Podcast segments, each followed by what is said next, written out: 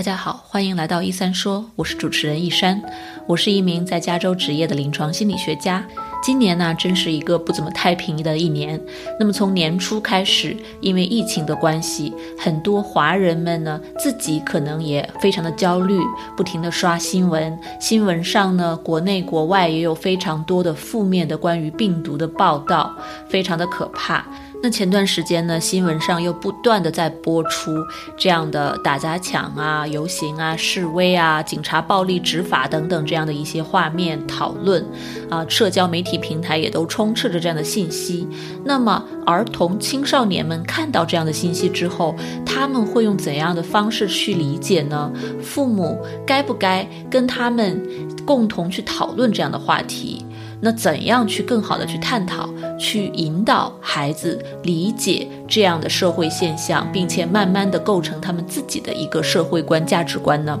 今天我就想跟大家一起来聊聊这个话题。这里是小广告时间，你对自己的睡眠不满意吗？你每天都觉得又累又困吗？你担心自己睡得不好会影响自己的身体健康吗？晚上睡不着、睡不深，白天无法集中注意力，效率低下？欢迎查看我的睡眠课程，mindbodygarden 点 com 斜杠 sleep，教你如何在一个月内科学的摆脱失眠困扰。首先，在大的方向上，我觉得父母们一定要注意两点。第一点是关于父母如何处理自己的情绪，第二点是关于不同年龄段的孩子该怎样去探讨的不同。首先，我们来说第一点。父母们在看到社会新闻的一些负面的报道的时候，自己会有很多的负面情绪被激发，有可能是恐惧、焦虑，啊，有可能是愤怒。那这些呢，或多或少也会反映在自己的言语行为上。那孩子呢，是会观察到这些变化的。如果父母因为担心孩子会受到负面的影响，会引发孩子的焦虑、恐惧和愤怒的话，或者其他的情绪，而父母刻意的去压制自己的。情绪不去跟孩子探讨，我觉得这种行为并不可取。一方面会让孩子更加的紧张，他觉得有事情，父母不对劲，但是他又说不出来到底是为什么，他就会胡思乱想，会导致孩子更加的焦虑，更加的担心。其实父母永远都不知道孩子对于情绪有多么的敏感。例如，有一位妈妈曾经告诉过我，因为 COVID，啊，因为失业的一些担忧，她那段时间心情特别的低落，甚至偷偷的哭了好几次。但是刻意的在孩子面前装作一切都很平静，一切都很美好。结果没想到，他五岁的孩子会突然抱着他说：“妈妈别难过。”那一刻，这个妈妈的内心无比的震撼。她不明白自己隐藏的这么好，怎么孩子还能够感受到她内心的那种悲伤？所以，当父母们被新闻中的负面信息给 trigger 的时候，真的可以考虑去正视自己的情绪，并且诚实的、勇敢的去和孩子进行一定的情绪方面的分享。不过呢，在分享的同时，父母可以考虑的是，在分享之后、讨论之后，用一个很有趣的小活动来结束这个对话，来和孩子一起玩一个有趣的游戏，啊，做一件有趣的事情，让这个气氛能够轻松起来。这样，在这样艰难的对话之后，沉重的对话之后，孩子就不会持续的去想这件事情，他们会因为这个有趣的小活动而被转移注意力啊，那么他们的这个担忧就不会一直的在对话结束之后持续很久。第二点呢，就是父母根据孩子的具体年龄去调整自己说话的内容和方式，这里面一定要注意的是。不管孩子的年纪是什么，父母在跟孩子讨论新闻里面的这些负面信息的时候，一定要注意去平衡事实和希望。就是一方面可以去谈论现在的现状是什么，数据是什么啊，比如说人们是怎样被不同的对待的，或者说现在病毒扩散到什么样子，那么这是事实。但是一定要用啊其他的更积极的一些东西去平衡这个事实，比如说科学家们在积极的研制疫苗，比如说啊这个死亡的案例在减少，比如说社会各界在积极的运作，考虑怎么更多的、更好的让这个社区可以变得更加的平等，这样的一系列的信息，都是在告知孩子，除了现状之外。事情在变化，很多人在努力，事情是有可能会有变化的。那么这样其实就是在平衡一种现状和对未来的期待和希望。拿种族歧视作为例子，如果是年纪比较小的孩子，那么美国这边的心理学家们是建议。把给他们的这个信息尽量的限制在比较基本的一些事实上面，比如说人们是因为自己的肤色怎么被不太一样的被对待的，但是同时又要告诉他们，并不是每一个人都会根据别人的肤色而对别人进行区分对待的。那么对于大一些的，比如说是青少年们呢，父母就可以，比如说和孩子一起看一些新闻，一起看一些社交媒体的这样的一些报道，并且共同的去对其做一些探讨，互相去了解各自的一些理解和想法。另外呢，关于一些比较具体的孩子有可能有的疑问，尤其是种族歧视相关的疑问呢，美国有几位心理学家有非常不错的回答。我在这里呢，想总结一下，分享给啊各位，看看会不会对大家自己在育儿过程中有所启发。例如，如果小孩子问父母，啊，警察叔叔会不会伤害我？那么。对于年纪比较小的孩子，父母可以简单的说：“你不需要担心这个，警察呢是不会想要去伤害你的。”但是对于年纪稍微大一点的孩子呢，父母可以做更多的事情。首先，父母想要尽量的去对孩子的这种情绪疑问进行同理共情。例如说啊，我知道这个肯定啊很吓人，想到警察可能会这样对待你。或者这样的事情有可能会发生在自己身上，一定是非常可怕的。我也真的是不想让你去担心这样的事情。我知道呢，很多警察都是想要去帮助人们的，很多警察都不会随便的去开枪。但是有时候呢，警察也会变得很紧张，也有可能会犯错误。所以非常非常重要的是，你要知道，要学会，如果警察。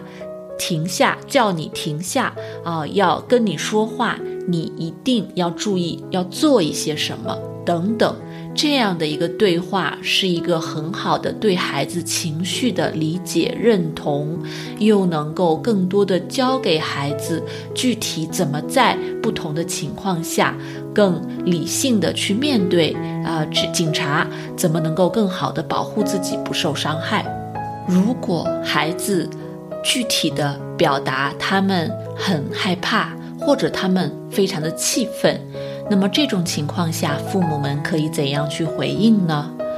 这里面比较重要的也是一个共情和同理心。父母们一定要知道，孩子有这样的一些情绪，并且想要去表达，想要说出来、画出来、写出来，这些都是非常正常的，也是应当被鼓励的。而且在孩子描述的过程中，尤其是对于年幼的孩子，还可以鼓励他们去描述在身体的哪一些部位，他们感受到了这样的情绪，帮他们去用这样的情绪相关的名词，去把这些情绪用各种。方式表达出来，说出来，画出来，写出来，唱出来，表达出来，展示出来，都是可以的。对于大一点的孩子呢，父母可以更具体的说，啊，我知道这个这件事情，或者最近的这些新闻，这些事情让你非常的伤心难过，啊，这些事情也让我非常的难过。那种族歧视是特别的不公平的一件事情。那但是同时，我得知很多很多的人在社区里面为了让事情有所改变而在努力，这些呢让我又很欣慰。啊，具体的给孩子举一些例子，或者孩子已经知道的一些这样积极正向的在做改变、人们在努力的例子，可以和孩子一起去讨论、去探讨。跟种族歧视相关的另外一个话题，就是如何跟孩子讨论。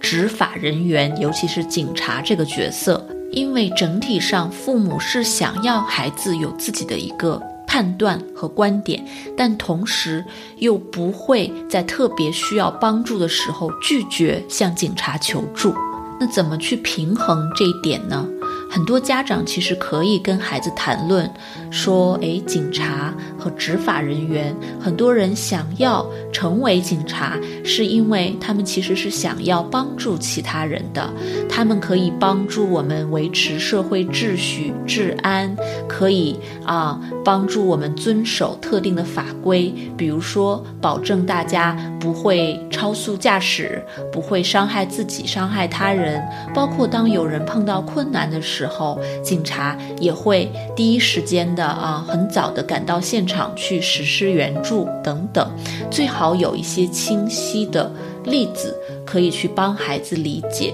尤其是在发生这样的一些新闻里面的报道的事件的时候，帮孩子认识到，是的，有一些警察可能会做一些不好的事情，但这绝对不代表所有的警察都是不好的。呃，可以帮孩子理解这个角色背后真正的一些意味。如果家长们在社区里面有朋友是执法人员，那也可以带着孩子去跟这些朋友聊一聊。让孩子近距离的去接触执法人员，去和执法人员做这样的一些沟通，这些都能够有助于孩子们降低他们自己的一种对执法人员的恐惧感和不信任感。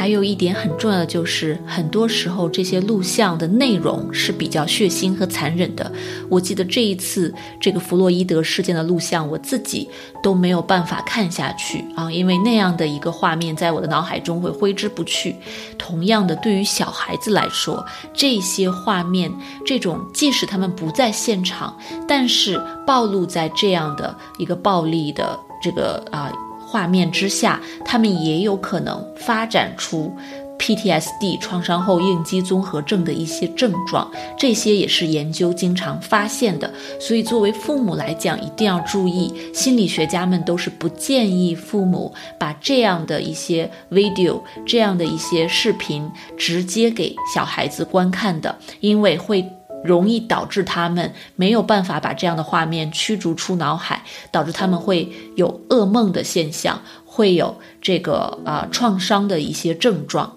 但是对于年纪比较大的一些孩子呢，他们可能自由的接触网络，就有可能在网络上自行的，没有父母批准的，就可以看到这样的一些信息和啊视频、音频。那么在这种情况下，就是在事发之后和孩子去探讨这样的一些事件事实，可以帮助孩子们更好的去处理、去啊 process 他们的这些感受。那么我最后想补充一点的就是，在和孩子谈论各种新闻里面的负面信息的时候，父母一定要注意，先处理好自己的一个情绪，先把自己的身心关爱好，然后再和孩子一起去探讨。那么父母双方自己。也需要有一个探讨，双方最好有一个大概的一致的怎么去跟孩子谈论的这样的一个观点。父母双方观点不一定要一致，但是在呃怎么去帮孩子处理这样的事情的方面，至于让不让孩子看。啊，这个新闻，那么呃，怎么去对孩子的情绪进行共情等等，这些父母双方是可以先达成一个一致观点的，这样才是一个好的团队合作。啊，父母都可以各自去给孩子进行这样的一些情感的支持、聆听、互动。共情，那么孩子从父母双方那边得到的是一种比较一致性的关怀和支持，哪怕具体的父母之间的观点是有碰撞的，是有不同的，那也可以帮孩子得到一个不同侧面的一些观点，也未必是坏事啊。那么最终每个家庭想要传达给自己孩子的价值观、家庭观是不一样的，所以每个家庭内部具体的处理方式肯定也会。会有些差异，那我希望今天的节目呢，更多的是能够给大家带来一些大的框架和方向，帮大家结合自己的实际情况，更好的去引起这样的一些话题和讨论。那么今天的节目里面呢，结合了美国两位心理学家 Dr. Tatcham 和 Dr. Turner 的一些啊观点，还有我自己的一些想法，以及我和我们诊所很多咨询师讨论的一些想法观点。那么我们今天的节目就到这里了，希望今天的内容呢会对大家有所启发。如果大家有什么问题，或者有其他想听的主题，都欢迎来信告诉我。我们一三心理诊所呢，在下周还会有关于职场的另外一个讲座，而之前的讲座呢，都会被放在我们的 YouTube 频道一三说 Ask 一山上面。大家在美国的可以在 YouTube 上寻找，在国内的可以在哔哩哔哩上面寻找一三心理来看到我们的讲座回放。大家的支持呢，是我们持续的创作这样的公益栏目的动力，所以非常的感谢大家持续的支持和聆听。我们之后还有更多其他嘉宾的采访会放在这里，希望大家继续关注。那么我们下周再见。